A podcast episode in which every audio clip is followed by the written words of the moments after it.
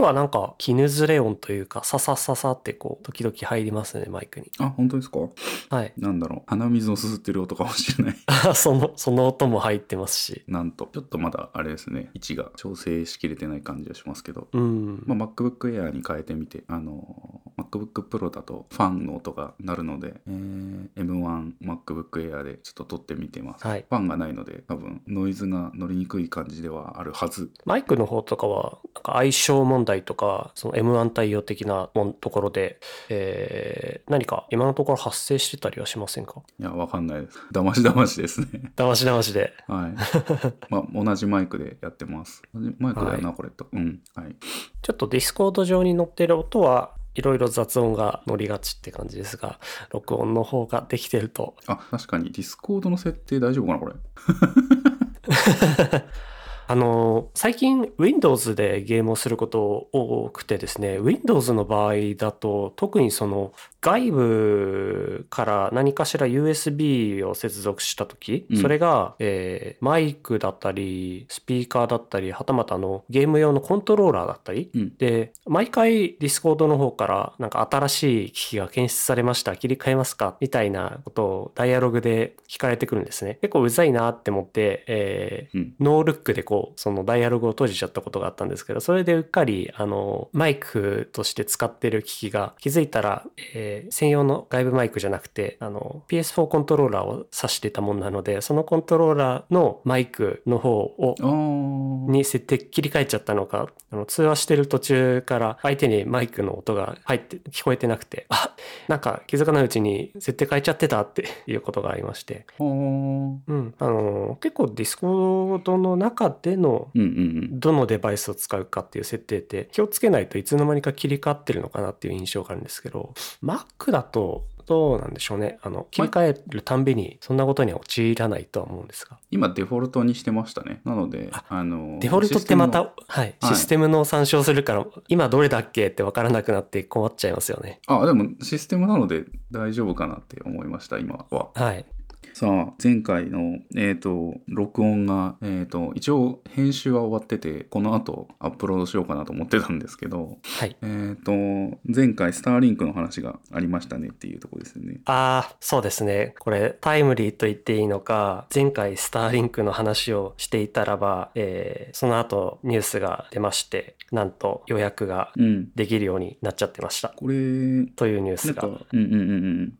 もうどこからでもインターネットができるという。あ、でもこれ地下とかだとできないのか、インターネット。結局、当たり前かもしれないけど。衛星放送の受信は、パラボラアンテナをどこに置くかですよね。はいはいはい。パラバパラボナアンテナを置いて、まあ、あとはそこから回線を引いてくるって感じですよね。そうですね。あの、昔パラボラアンテナをベランダに設置してそこから家の中に配線どうするかって言ってエアコンダクトを通すかとか、そういうのを 頑張って考えてた頃と同じことをもう一度やることになるって感じですね。予約受付を2日前に開始してますね。えっ、と、2021年2月15日、えー申し込むには99ドルデポジットして、で、さらにサービスを利用開始するには499ドルと税金がかかると。まあ、結構リここで。言う税金ってのはアアメリカの税でいいですあ、こっけれインターネット税なのかな？アメリカってインターネット税あるんでしたっけ？な、な、な、なんでしょうね、これ。あんまり海外で税込み税抜きっていうそうか。表記を 見ないので、たまたまちょっと今回上げた記事には税金別みたいなことが書いてあって混乱中なんですが。今回は、えー499ドル、この最初に、えー課金しなきゃいけないものの内訳としては、えー先ほど言った小型アンテナと設置器具、うん。それと Wi-Fi ルーターからなるスターリンクキットの料金がこれぐらいと。うんうんうん。うん、キットが、えー、だから5万円ぐらいってことですね。そうですね。あとはデポジットがさっき言ったデポジットの99ドル1万円。で、あと月額1万円か。なかなかのもん99ですねドルになってますね。うんうんうん。で、一応だいたい1万400円って書いてあるから、インターネットサービスとしては、今時かなり高額なそうですね。条件ですね。うん。まあやっぱり回線が来てないところとか、まあ、砂漠とかなんかそういうところとかで 暮らしてる人とかはもういいですよね。光ファイバーなんか通ってないし、うん、この宇宙からのカバー範囲って前回もちょっと話したと思うんですけど、これがどれぐらいになるのか、実際サービス始まったらなんか気になりますね。うん。まあとはにダウンロード速度と、えっと、技術的にかなり限界があったレイテンシーがどれほど短いかと。うん、これパケットのなんか パケットとかこう盗めたりしないのかな？あー。いやそんなのあれか いやーこれすごいですねでも本当に。そうですよね。中継用に何か特別に暗号化してないケースならば、普通に有線の回線で飛ばしてたり、えースマホとかの回線と同じように、なんかのうんうんうん。プロトコルで飛ばしてるだけだから、傍受はできますけど、ね、どういうことになるのかな？ちょっとこの辺詳しい人に、そうですね。うん、ないですが。今のところもうユーザーが1万人以上いて、えーとまあ、インターネットサービスを、えー、とできるようにするサービススカイリンク、えー、50Mbps から 150Mbps のダウンロード速度が約束されていると。まあでもこれ雲とか普通に雨の日とかちょっとね回線のそうですね。はい。ちょっと前回触れましたけど、やっぱりうん。宇宙空間との間にある障害物自然の障害物に対してうんうんうん。多少影響を受けてしまうことがあるので、必ずしも安定してるとは言えないところはまあ注意ですよね。まあねはしょうがないけど。でこれアメリカうん。のテック系の YouTuber の人にはなんかもうお試しみたいな感じで出るっぽくて。はいはいはいはい。で僕が見た動画の人はこれは Linus Tech Tips っていう動画をやってる人なんですけどうん。この方ゲーム PC ゲームはい。を実際やってみて、レイテンシーとかあこんなに短くて割とできるぜみたいな、うん。うん、話をされてました。何やったんですか？あ本当だ。あった。今もしかすると YouTube では一番上かな？あやばい。やばいです。音声入ってま音す声入って音声入ってますね。あれ？とはい。止められないんですけどこれ 初心者みたいになってる。すごいですね。むき出しの。実際ピングがどれぐらいとかねあのうん。うんてくれてて。これ何のゲームだろう？ちょっとこれ FPS 何のゲームかとわからないんですけど。うーん。そうですね。FPS というか TPS のなんかゲームですね。なんかなんなんだろう？わかんないけど。あ何種類かやってたかな。あそういうことか。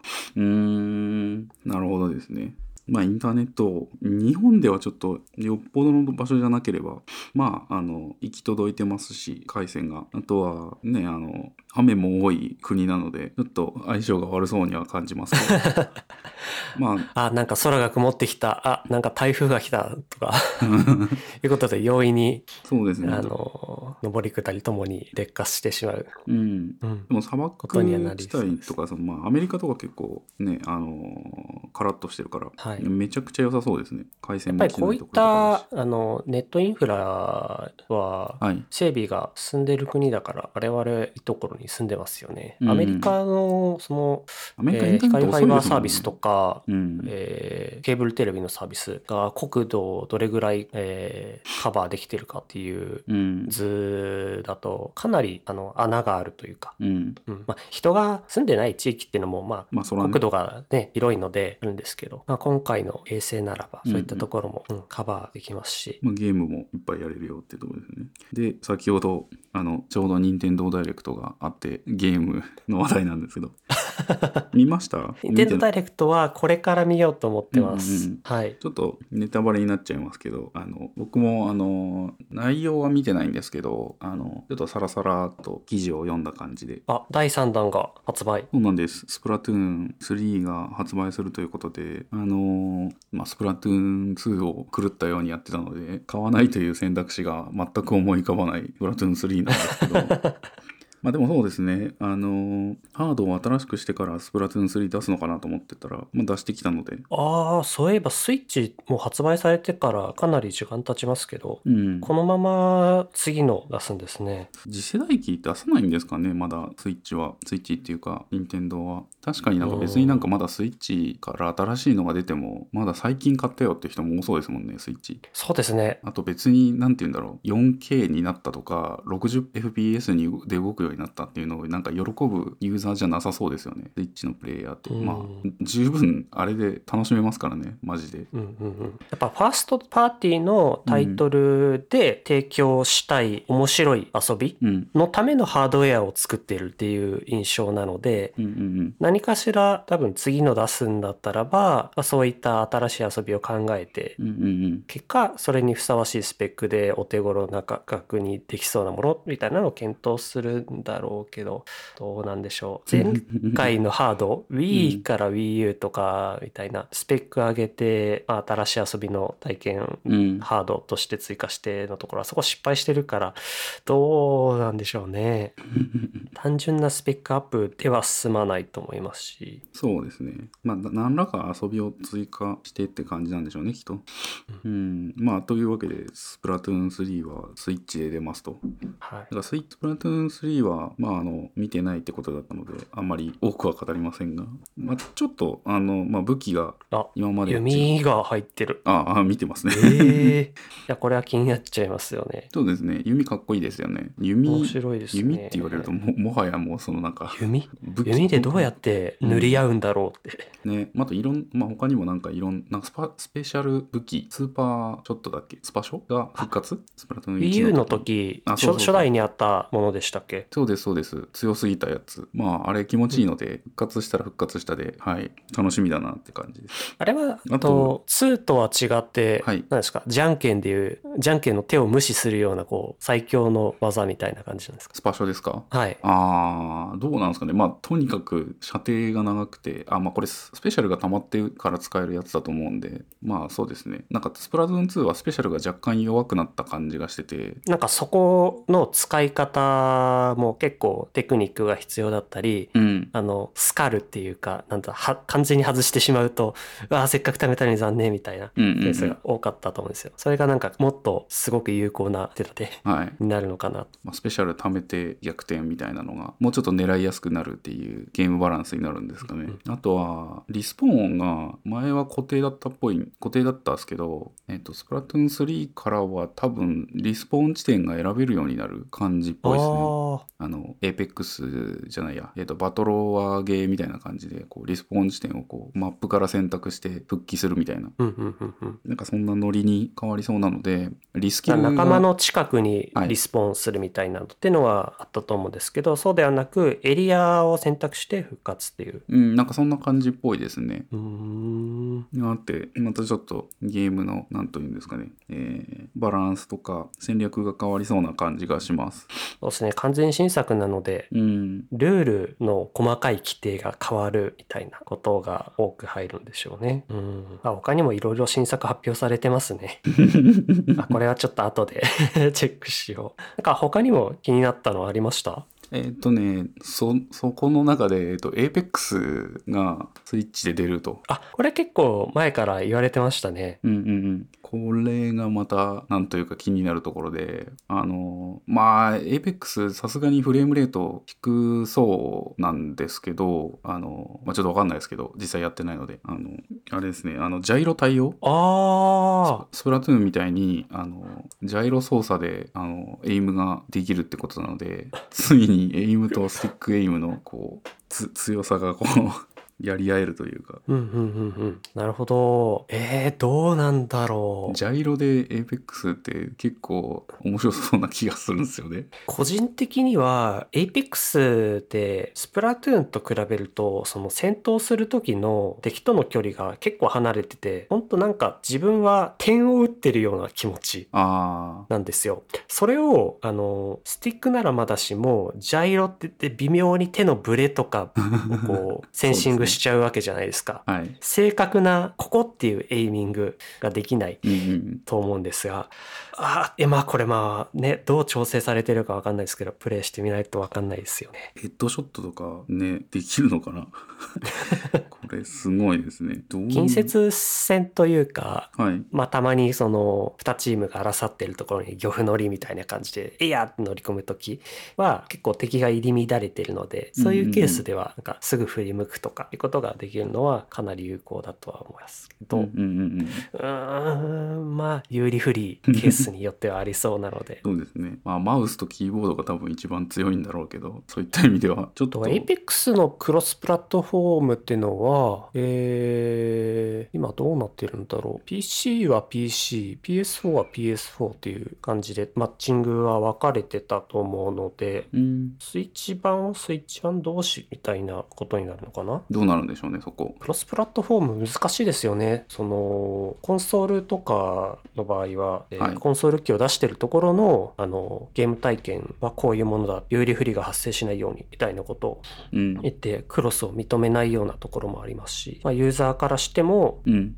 そこのマッチングルールに関して、えーユーザー側がコントロールできるようにはい。してほしいとか、あると思うので、そこら辺もどうなるのかちょっと気になりますね。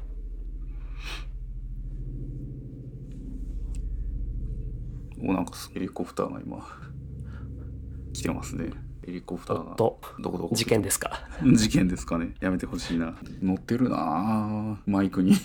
こういうことなんですね。こちらには来てないので、なんかいい感じのノイズキャンセリングはいはい、はい。聞いてますね。あは、本当ですか。うーん。で、えっ、と、まあ、あと気になったやつをいっぱい言っていくと結構キリはないので、あれですけど、まあ、あれですね、なんかスクエニのはいオクトパストラベラーのチームが新作を出しそうな感じ、あの、タクティクス的な、タクティクスオーガ的な、オーガ的な、い。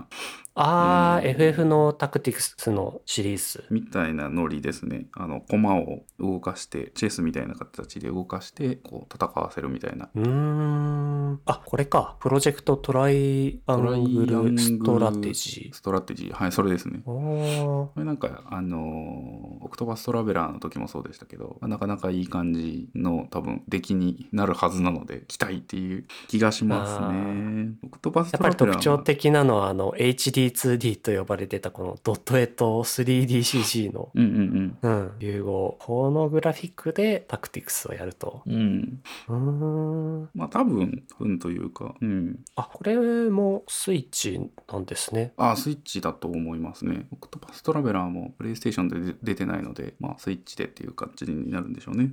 あ、体験版も配信中になっている。ああ。まあそれ後でやってみオクトようかなと。パストラベラーもちょっと体験版だけプレイしてみたんですけど、はいはいはいこれもちょっとじゃあ体験版だけやってみようかな。うんうんうん、まあ RPG とかが好きな人が、まあ、やるとおすすめっていう感じなのかな、うん、古いレガシーな JRPG が好きな人っていうう感じ、ん。うん。まあ、そういった意味で言うと「聖剣伝説レジェンド・オブ・マナ」とか「えー、とサガ・フロンティア」とかあの頃のその ゲームがリマスターで、まあ、出るってことなので、まあ、その辺も、まあ、出たらやるかって感じで。うん。いや、スイッチもやっぱりいっぱいソフトウェアあるので、まだまだこれ見ると、あの、決してスペックを上げなくても、うん、ハードの、えーに最適化したものを出すことで、うん、そんなに、うん、わざわざスペック高いものをはいうん、なくとも、そうですね。まあ、携帯機っていう一面も持ってるところもありますものね。他のプラットフォームにはないので。うんうん。これだけいろんなものがうん携帯機として遊べるんだったら、そうですね、うんモニターま必要ないってていうのはいいですねしますね。うん。すごい。なんかちょっと懐かしいこのグラフィックの話をしたので、うん まあちょっと似たような話題として、あの今週自分があのやってみたゲームの話をしてもいいですか？はいはい。ちょっと今日、あの、ネタとして先に、はい。あの出させてもらったんですけど、今、スイッチですごい人気になってるゲームがありまして、あこれスイッチなんですか？あ、スイッチじゃない。です。ごめんなさい。スチームですね。スチームでうん。今人気になってましして、えーこれは読み方バルハイムって読むっぽいんですけど、え発売から2週間ほどでもう200万本売り上げたということで、えー。もう2021年初の大ヒット作うんうんうんうんとなってます。これまだ早期アクセスっていう段階なんですけど、1本、えー2000ちょっとぐらいの値段で、で完成度ももうかなり高いのと、あと驚いたのがですね、対応言語。これまあ機械翻訳がかなり入ってるんですけど、対応してる言語の種類がものすごく多いです。へー。日本語ももうすでに入っていまして、はい。こちらは開発会社は、うんうんえー北欧のどちらだったかな？の会社みたいなんですけども、あちょっと待ってもらっていいですか？えっ、と、はい。今多分隣の部屋の声が聞こえちゃってるのであ聞こえてますかねなんか。ちょっと防止策をちょっと取ろうかと思います。少々お待ちください。はい。えっ、とこれ今マイクがですね。はい。えっ、とちょっとモニターの後ろを通ってえっ、とちょっと変な 形になってるんですけどえっ、とこれをよいしょ。外しましてでラップトップを机今のところ、はい。あのー変な声はこちらには聞こえてないあ本当ですか。はい。今。なので、あのーまあ、我々が使ってるこのディスコード上でキャンセリングできるということは、編集時にキャンセリングできるレベルのものかなと思うので、たとえ入ってても安心して大丈夫かと思います。えっ、と今毛布を持ってきまして 毛布の中に入って、えー、と収録をすることにしておりしました。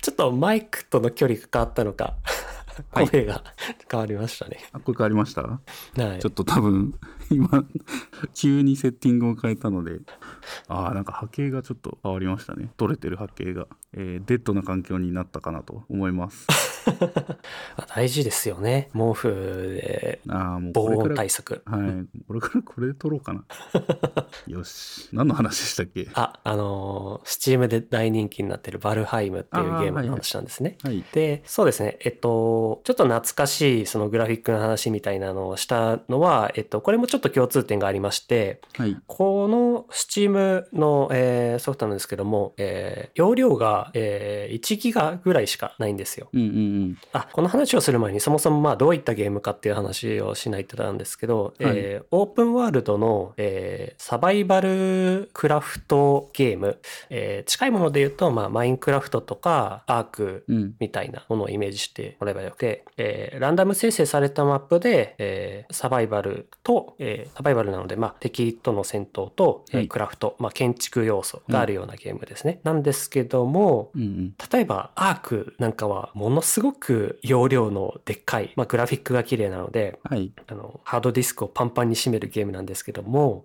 こちらのゲーム 1GB しかないんですよね。確かになんかアークじゃないですけどなんだっけな他のゲームとかでオープンワールドのゲームとかで 50GB とか使うのを見たことがあるような気がします、アセットの量が膨大ですよね。うんでもこの Valheim なんですけども、えーはっきり言ってキャラクターはローポリですね。ローポリ言っても初代プレイステーションっていうわけではなくて、はい。えープレイステーション2とかそれぐらいですかね。で、テクスチャの解像度も決して、えー高いと、解像度感が高いっていう感じではないですけども、うん。これを補うぐらいエフェクトに関してはもう最新のものを使いまくっていて、うんうん全然古い感じがしないんですよ。このグラフィック見て、まあ、思い出したのは、やっぱりスイッチのブレス・オブ・ザ・ワイルドでしたね。決してスイッチのキャラクター、スイッチのブレス・オブ・ザ・ワイルドのキャラクターたちも、そんなにあのポリゴン数としては、まあ最近のゲームとしては多くないですし、あれだけの容量に収めるためにかなり苦労されていると思うんですけど、まあ、テクスチャややらなんやら。うんうんうんで、えーゼルダと違うのは、あちらは、まあ、マップが固定なんですけども、こちらはランダム生成されるマップだったり、えっていうーこともあって、なかなか不利な点もあると思うんですけども、そこをエフェクト動がすごいいい感じにしてくれてて、空気感ですね。うん。煙のパーティクルとか、あと風がフューって吹いてくるような線とか、うんうんうん。あと太陽の位置によるその影ですね、シェーディングとか。はい。この辺がすごい補ってくれてるので、あの、よくよく見ると確かにって感じはするんですけど、パッと見はすごいゲームをぐるっと見渡してもかなり綺麗な感じで、うんうんうんうんこれがすごかったですねうん。まあ見た目の話はまあそれなんですけどもあとゲームとしてもあのーなんでしょうこの結構世界にポンって放り出されてからうん。私たち何やったらいいのかっていうのが多いと思うんですよね。うん。多分前初期のマインクラフトとかも特にそういったものがなかったしアークはそもそもコンセプトとして何やってもいいんですよってものなんで困っちゃうんですがこのゲームは、えー北欧神話を題材にしていて、えーチュートリアルキャラとして大ガラスの付近っていうのが時々出ていて、なんか新しい、えー素材とかをゲットしたらそれは何々するものだこれ次にこれしろみたいなチュートリアルが挟まってでそのチュートリアルの最初の終盤あたりで、えーこれを祭壇に捧げろみたいなことを言われて最初のボスにたどり着くみたいなうんうん。ことまでやってくるので、あ、なるほど、こうやって、えー最初のクラフトやって、で、ボスが、え5体ですかね、今のところ。5体。5体いるらしいと。最初に到着した時点で、なんか犠牲の、えー祭壇みたいなのがあって、そこに5つ火があって、そこに何かしらボスドロップしたアイテムを捧げなきゃいけないみたいな感じなのうんで、このゲームでの、なんでしょう、サバイバル要素としての、えーフローがなんとなく最初から提示されてるっていうところが、まあ他のものにはちょっとないので、最初入りやすい。うんうんうんってところもこれ特徴でした。おえオープンワールドになのに、えーとラマップがランダム生成っていうのがなんというかマップをランダム生成するオープンワールドをやったことがないのでどういうことなんだろうって思ってたんですけどはい。えあのランダム生成ってあのあれですかねトルネコみたいなことってことですよねそうですね。えっと、マインクラフトはご存知はいはいはいですよはいね。あちらと同じでシード値があって、シード値から生成されるっていう感じです。なので、同じシードを入力すれば同じ世界は再現できるんですけど、あーなるほど。はいはいはいはい。あじゃあマインクラフトもストーリーやりますけど、はい。多少あれのもっとストーリーある版みたいなことなんですかね。そうですね。うーん。でクラフト要素もあると。なんで、えっと、ここら辺も多分、自分あんま詳しくないんですけど、北欧神話の、えー物語に沿ってるんだと思います。ここは、うん。えっと、えっと、主神オーディンが、えーうん。戦死者をなんか送り込む大獣世界っていうところで、はい。えーこの世界に、えー主神オーディンが昔なんか敵対していた悪いものを封じ込めたんですけども、どうも、えー復活の兆しがあるみたいなそんな感じでして、うん。で、えー戦場から戦死者を一人送り込んだ。それがまあ操作する主人公なんですけども、うん。まあこの世界で、えークラフトしたり、えーサバイバルしたりして、それらボスを倒して、おそらくまあ物語上どうなのかわかんないですけど、そこで成長させた戦力を持って、はい。その復活しようとしてるものを抑え込むみたいな。まあ、ちょっと自分もゲーム内の要素と浅い知識ですけども、北欧神話と 絡めての想像なんですけども、なんかそんな感じの、えーストーリーっぽいです。うんうんうんうんうんうんで、こちら、あの、ソロでもできるんですけども、マルチプレイが、えー10人ぐらいまで、あえーできまして、あ、うん。10人ですね、最大10人。うんうんで、推奨人数も3人から10人ぐらいとなっています。誰かがサーバーになサーバーになるというか。そうですね、サーバー役になって、はい。その立ててくれたところでプレイするってことができます。うんうんうん。なるほど。で、自分はちょっと友達と2人でうんうんうん。やっていまして、えー最初のボスは倒したので、ようやく、えー金属、銅と鈴が使えるようになって、青銅でいろんな道具を作るってところまでうん最初のボスを倒すと結構世界が広がるというか、いろいろできるようになるね。ここからが広大な世界に繰り出すんですけども、マップの広さにもうかなりビビりました。一応世界の果てみたいなのはあるのか、マップ表示ができて、マップを、えー縮小かな？最大まで縮小すると円形状になるんですが、自分が今のところマップ開放できたの、そのマップの真ん中のほんのちょこっとだけです。だいたいプレイ時間が20時間に満たないぐらいだと思うんですけど、まだまだその程度なので、この広大な世界の中からそのボスを探して討伐するとかいう,、いうのもなかなか大変だなと。移動手段がちょっと今のところ徒歩しかなかったりするので、うん、途中途中に拠点みたいなのを設けるためにそこで一旦足が止まりますし、まあ、拠点を作るためにクラフトしてもうそれでクラフトして。るだけでも本当終わっちゃいそうな感じがしますね。うん、でバイキングの世界をこう再現してるので、えー、なんか森のとか平野の途中途中には何か誰かが使っていたんであろうちょっと口かけた小屋があるのでそういうところをちょっとリフォームして仮の拠点にしたりみたいな感じで点々と仮拠点をつないで奥地まで足を伸ばしてるって感じでいやーこれはまた200時間オーバーのプレイ時間が 待ってそうだなっていう楽しいゲームですね。ボスを倒さないとアンロックできる要素がなかったりするのでちょっと今のクラフトの限界を感じたらちょっとボス討伐に向かったり、なるほど。ぜひおすすめです。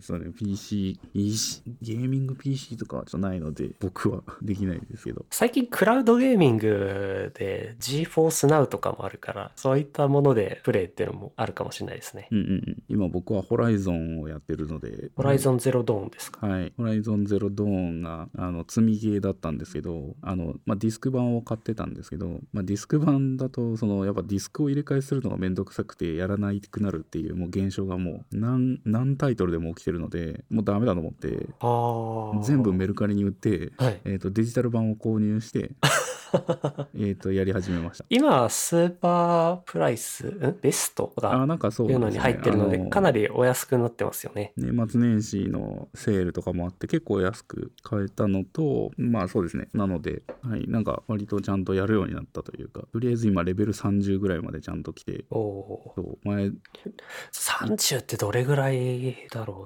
うな。まあでもこれも3年前ぐらいでしたっけ？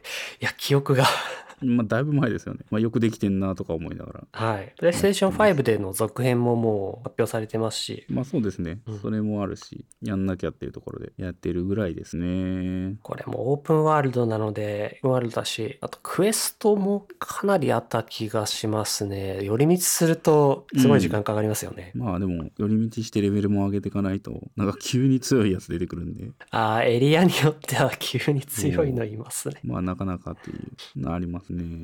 あともう一個ぐらい話題を入れてもいいかなって感じはしますけど、えーと、ゲームの話ばっかりしててあれなんで。今日は終始ゲームでもうん。そうですね。あんまりあれですが、この最後、せっかくだから一個、たまに入ってくるこの社会派な話題言っときます。社会派でもないか。ああ、これですね。もうなんか、我々デジタル庁をちゃんとウォッチする唯一のポッドキャストなのかポッドキャストでデジタル庁について言及してるところってあんまないのかな。まあデジタル庁。はい。最近のあの動きですけどもようやく、えー、今年の9月発足、えー、が閣議決定されたということで規模的には500人規模の、えー、組織にしようとかあとは民間から結構人材募集するという話もありますし、うん、働き方についてもなんか兼業とかテレワークといった柔軟な働き方も認めて、いろんな人を招き入れようっていう感じになってるみたいですね。で、募集ももう先行で、えー、採用してる方もいるとか、えー、4月から30人程度まずっていう話もあります、これあれなんですかね、公務員試験とかあるんですかね？あ、民間から人材募集する場合、これどうなんでしょうね。公務員試験とかもう受かる気がしない。あー、ちょっと変な曲、曲が流れちゃいました。えっ、ー、と。